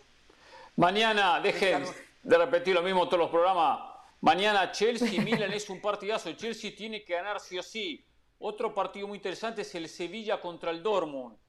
También Sevilla con la Sí, soga está al cuello. por eh, lo tiene bajo. Sevilla alemán. se cae a el pedazos. Último partido Lopetegui Sevilla mañana. Sí. cae a- Sí, mañana Sí. es el último. Va a ser San Paolo y el nuevo Pero tiene- técnico. Tiene Sí. que ganar, ¿eh? Llega el jueves Ya llamaron a, a- Jorge a Sampaoli. Y el tercero, el tercero, Benfica, Paris Saint Germain. Jugador a seguir no en el Benfica. ¿Saben quién? ¿Saben quién? No me joda, Pereira. Enzo Fernández. No, no, no, no. Véalo usted, No, no, no. Pereira. Véalo usted, Joao véalo usted. Joao Ramos, mañana, Benfica, PSG. Anda muy bien este joven portugués, ¿eh? Joao Ramos. Anda muy bien el Benfica, ¿eh? Bueno. No, no, no le dije sí. Fernández. No le dije Enzo Fernández. Le dije Joao Bueno, Ramos. que, a ver, a ver, eh, hoy, ¿eh? ¿qué, qué me Mañana falta? eh, ¿Qué me falta contar? Carvajal, Porque la gente tremendo mensaje que le mandó Carvajal, pero hágase loco, tranquilo. A mí, a mí me mandó mensaje Carvajal.